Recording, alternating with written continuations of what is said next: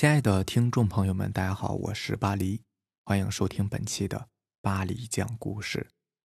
咱们今天晚上要分享的第一篇故事呢，名字叫做《手印》，作者鬼墨三少。毕业了，我们终于解放了。而为了度过这个漫长的暑假，我兰和小沙决定去乡下体验一下生活。这天，我们早早起来。就奔向了火车站。我们的第一站呢是一个小城，先在那里休息一晚，再坐车去乡下小沙的奶奶家。火车上人很多，但好在我们很快就找到了座位，也就不觉得拥挤了。一路上，小沙和兰呢不停的斗嘴，我在开心之余也会偶尔的插一句话，气氛倒也融洽的很。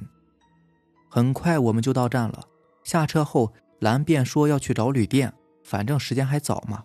我和小沙就一起在小城上乱逛，不过也不敢走得太远，只是在火车站附近徘徊。突然，一道人影窜了出来，吓了我们一大跳。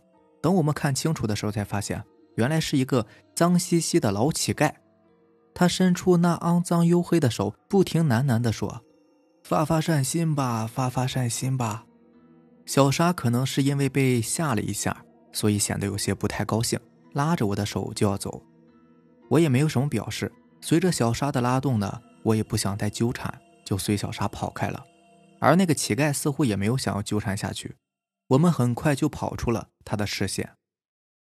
不久后，兰找到我们，他找了一家很安静的旅店，价格也很便宜，各自收拾了一下房间，我们便又出去逛街了。不得不说，这旅店附近很凉快，可能是因为不在街道上的原因吧。转眼就到了傍晚。我们疲惫地回到旅店，虽然这里地方不大，但我们也淘到一些便宜的小东西。回到自己的房间呢，我便开始洗漱、刷牙，准备睡了。照着镜子，我发现我原本就不怎么白的皮肤，好像又变黑了一些，这让我有点担忧。开始凑近镜子观察脸上的皮肤，哎，怎么我的衣服这么脏啊？头发也是乱糟糟的，啊！我惊恐的发现，镜子中的我居然变成了白天那个老乞丐。他冲我嘿嘿的笑着，一双脏手竟然穿过镜子掐在了我的脖子上。我想要挣脱，却发现浑身提不起一丝力气，喊声也传不出来。我绝望的闭上眼睛，感觉身体越来越轻，越来越轻。叶子，一声惊恐、愤怒，并夹杂着一些疑惑的声音传进了我的耳中，随后。我便不知倒地了。我缓缓的睁开眼睛，看到了兰，还有一名医生。接着，我又昏睡了过去。五天后，我出院了，和小沙一起。听兰说，他一开始是想扮鬼吓吓我们，可他进来的时候，发现一道黑影一闪即逝的从窗户逃走了，而我又几近休克。惊怒的他从窗户向下看，却什么也没有看到。于是急忙去叫小沙，想帮忙把我送到医院。然而小沙和我一样，也是昏迷不醒。焦急的兰叫来旅店的服务生，把我们送到附近的医院，总算是保住了我们的小命。兰在说这些事情的时候，还是一副愤怒的样子，并且说，要不是那个家伙跑得快，早就把他扭送到公安局了。我知道他练过跆拳道，但如果真碰上那个家伙，恐怕……也没有反抗的力量，旅行就这样草草的结束了。住这几天院花掉了我们大部分的钱，现在也只能买票回家了。虽然我表面上看不出什么大碍，但是心里面却留下深深的烙印。我的脖子上也留下两道黑黑的手印，这让我感觉非常痛苦。小沙也和我一样，嘴上不说，心里面却很痛苦。此后，我一见到乞丐。就会有一种莫名的恐惧感，而且再也不敢对乞丐有什么漠视的态度了。常常会施舍给乞丐一些钱，慢慢的，我脖子上的手印呢也变淡了，到现在已经完全消失。而我也重新恢复了自信，开始了崭新的生活。只是我还是比较奇怪，为什么那个乞丐在见到兰进来的时候会逃跑呢？我也问过兰，兰说可能是他扮的鬼。把乞丐吓住了，于是就逃跑了。对于这个答案，我有点无语。这件事情也被我藏在了心底，从未再跟人提起过。下面这个故事名字叫做《鬼狐》，作者狗小狼。高二那年军训发生了一件我至今难以忘怀的事情。那天刚刚结束一天高强度的训练，总算是可以休息一下了。我们宿舍几个兄弟呢，洗了澡没事干，宿舍里面的电视又坏了，于是便开始聊起天聊着聊着就讲到了鬼故事。我们那时候住的那栋楼呢，刚巧就在湖边，打开窗户就能够看见一片湖。夏天天气太热，宿舍呢又没有空调，所以我们自然是把窗子打开了。我们那时候住的那栋楼呢，刚巧就在湖边，打开窗户就能够看见一片湖。夏天天气太热了，宿舍又没有空调，所以我们自然是把窗子打开了。好在教官给我们分发了蚊香，也不必担心蚊子会飞进来。为了渲染气氛，我们关掉了所有的灯，一片黑暗中，我们闭上眼睛，仅仅能听见人讲话的声音。我讲一个吧。肯定吓死你们！阿强忽然说道：“好啊！”我们笑了。要是吓不死我们，我们可要搞死你哦！你们听我说，这事儿是真的。这是我听教官给隔壁宿舍说的，说是很久以前呢，这栋楼其实是个医院。真的假的呀？还真别说，我想了想，这栋楼的房间布置的确像是一所医院。谁知道啊？我也是听他们说嘛。那个教官说，很久以前呢，医院来了一个女病人。那个女病人住进医院，具体什么病也不知道，只是完全没有人来看她。她独自住在医院里面，每天都在看电视，住了很久。有一天呢，他忽然就跳楼自杀了，就死在那边的湖里面了。医院里的人都被吓坏了，听说还惊动了城里的记者。不过事情过去了也就过去了，没过几天。大家也就忘记了曾经发生过这样的事情，但是有一天呢，又有一个女病人跳楼了，也是死在那个湖边。这次大家就不能淡定了，总觉得说那湖里边可能有什么鬼魅吸引别人跳楼。之后啊，就发生了一件非常吓人的事情。先前那个爱看电视的女人住的房间里，有时候电视会自动打开，播放她以前经常看的节目。这时候我们已经有点被吓着了，但还是有一个人颤抖着出声说：“说不定是那个电视的开关坏了吧？”“不可能，因为那个电视根本就没有插上电源。”“别讲了，够了，够了，太吓人了！你这个。”有室友赶紧说道。阿强笑了笑说：“老子怎么可能会骗你们？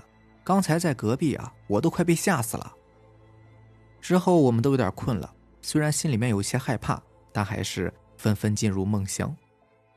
半夜，我忽然被几个男女对话的声音吵醒，揉了揉眼睛，定神一看，差点没把我吓个半死。那部本来已经坏了的电视居然自动打开了，而且播放的还是一个早就已经停办好几年的老节目。我浑身冒出冷汗，壮着胆子推了推旁边睡着的同学。但是他睡得和死猪一样，压根儿就醒不过来。这个时候，我突然觉得有人在看着我。我转过头看了一眼窗外，两个女人站在窗前，满脸诡异的笑着，都直勾勾的盯着我。我被吓得赶紧钻进了被窝里，汗水把被子打湿了，完全没有睡意，生怕外面再有什么响动。我甚至感觉到那两个女人已经来到我的床边，越想越害怕。整个人都是晕乎乎的，也不知道过了多久，电视声音停了，外面渐渐传来其他宿舍的说话声。一夜无眠的我，也逐渐感觉到了困意，不知不觉就睡了过去。醒来的时候，周围的人已经开始穿衣服、叠被子。阿强见我醒来，出声催促道：“快去洗脸刷牙吧，要集合了。”而我还沉浸在昨晚恐怖的景象中，我几乎是用尽了全力问道。你们昨天有没有听到什么声音呢？没有啊，你不会是被吓出幻觉了吧？而阿强只是关心的看了我一眼，问：“你没事吧？”我摇了摇头，在心中安慰自己，说不定只是一个梦罢了。然后洗漱一番，开始集合训练。经过一天高强度的训练，我们都是疲惫不堪。我也早已经忘记了昨天晚上发生过的事情，倒头就睡。半夜我又醒了过来，这一次我几乎是心脏都要跳出来了，因为那两个女鬼就站在我的床边，脸上依然带着那种诡异的笑容。我被吓得大叫起来，吵醒了旁边的同学。他疑惑地坐起身，问我怎么了。我说我看见鬼了。他笑了笑，说我胆子也太小了吧，赶紧睡觉吧。我又看了看床边，那两个吓人的身影已经不见了。那人又躺下去睡觉了。因为这两天多次见到这诡异的景象，我的心里呢也有了一定的承受能力了。于是为了印证是真的出现过女鬼，而不是我的幻觉，所以我躺下之后，我开始故意装睡。一道视线在我身上游离，我感到浑身发毛。半睁开眼，果然他又来了。我强忍着恐惧继续装睡，悄悄地伸出手推了推身旁的那个人。那个人有些不耐烦地说了一句：“干嘛呀？”接着缓缓地睁开眼，马上吓得几乎跳了起来。而正是此时，那两个女鬼又消失了。我问他是不是看见了，他颤抖着对我说：“真的。”我们打开灯，叫醒了其他人，说明了事情的经过。这一晚上我们都没有睡，在那里聊天聊了一夜。第二天，我们强忍着困意向教官说起了这件事情。出乎我们的意料，教官居然相信。事后我们才知道，学校为了省经费，居然选择一个早已经废弃已久的基地来给我们军训。而这个基地的前身呢，就是一家医院。那医院连续出了两次那样的事情。来的人越来越少，没多久就倒闭了。之后被改造成一个军训基地，但是也依然不太平。来军训的学生呢，都说会看见不干净的东西。无奈之下，这个地方也只好被废弃了。学校为了赚黑心钱，选择了这个不用花钱的地方，并花高价聘请教官来训练。教官们其实也都知道这个地方不太平。但是奈何学校出的工资确实很高，为了生计，他们也只好来了。教官说：“既然这么多年了，他们还在这里，想必应该是有什么冤屈吧？还是请个高人来为他们做法，让他们早日投胎好了。”我们都点头同意，并以此事呢威胁学校，让他们出钱请人。学校无奈之下，只好请了一个附近有名的阴阳先生，做了一场法事。之后，这个军训基地又被重新启动，再也没有出现过什么奇怪的事情了。